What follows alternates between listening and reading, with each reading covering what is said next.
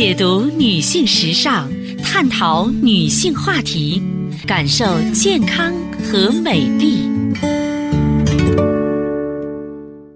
芳华之声，认真倾听。收音机前的听众朋友，大家好，我是芳华，很开心呢，在此时的节目中呢，又和大家见面了，也可以呢，和您一起呢聊养生，谈人生。嗯，记好我们的联络方式，芳华老师的汉语拼音后面呢有四个阿拉伯数字幺幺幺幺，芳华老师的汉语拼音幺幺幺幺。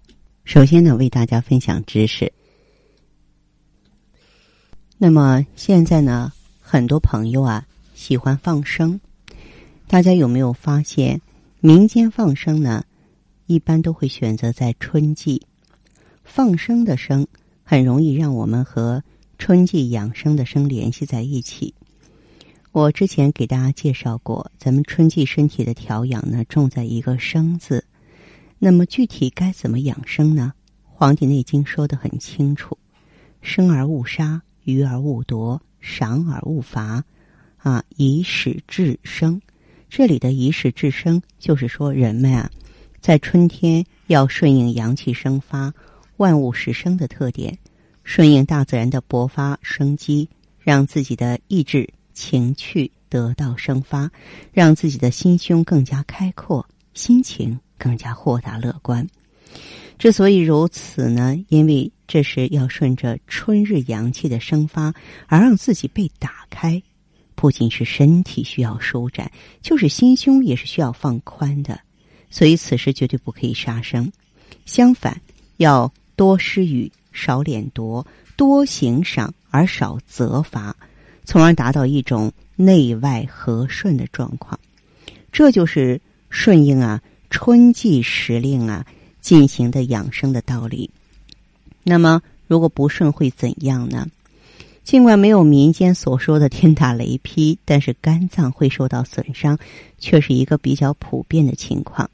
此外呢，一个潜在的健康祸害就被种下了，因为春天不能很好的养生，所以呢，需要供给啊下肠之气呢就不足啊，从而在炎热的夏季呢，身体反而会有寒性病变的发生。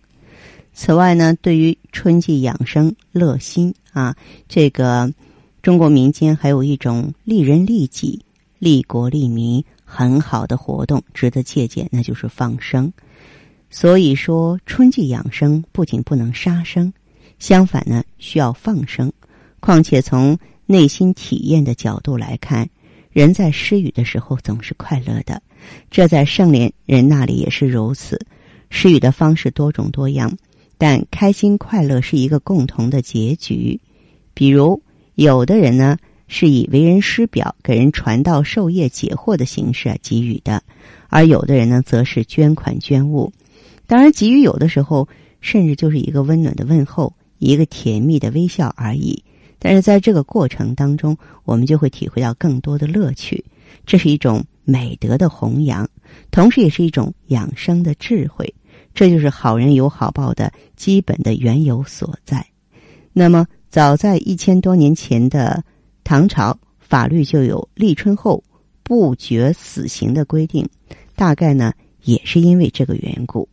好的，听众朋友，您在关注收听节目的时候啊，如果说是自己呢也有问题，家人也有困惑，可以加入我们的微信“芳华老师”的汉语拼音后面四个阿拉伯数字幺幺幺幺，芳华老师的汉语拼音。后面四个数字幺幺幺幺，好，我们接下来首先请进第一位朋友。您好，这位朋友，我是芳华。啊啊，请讲。嗯，那个什么，就是那个什么，有点，嗯，这个腿疼、腰疼、颈椎，还有这个血血压、胃都不大好。嗯嗯。呃，那个什么，可能心脏有点不大好了。嗯，你之前做过检查，之前发现过这些问题吗？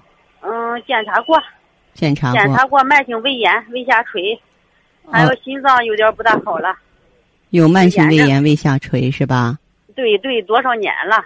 二二十多，现在三十多年了。哦，现在三十多年了。哎，啊一天吧，你好比前天吃的那个饭，喊你呢。嗯呃，前天吃饭早晨起来怎么得上他两次或者三次吧。嗯嗯，好，也就是说，脾胃是我们的后天之本。如果说你嗯老是这个肠胃不好的话，嗯，就是很显然嘛，就会造成什么呀？头发就会造成气血亏。虚，而心为嗯气血所养，是吧？嗯嗯嗯，这个嗯如果说是气血供应不够的话呢，心脏就不好了。那你是怎么治疗的呢？嗯，你是怎么治疗的？我就是不是有点玫瑰嘛？在玫瑰上拿的药吃的药，吃了药管用吗？还没不管事也就是维持的吧，吃上还轻点儿，不吃就不行。不吃就不行。嗯如果说是这样子的话，我建议你还是从改造体质入手，咱们用上啊能够益气养血的药物，啊来让我们的脏器呢得到修复和滋养，好吧？啊，我我知道了哈。哎，好嘞，好嘞，好，谢谢老师这样再哈见，嗯，不客气。嗯。好的，听众朋友，节目进行到这儿的时候，所剩时间不多了，感谢关注，下次再见。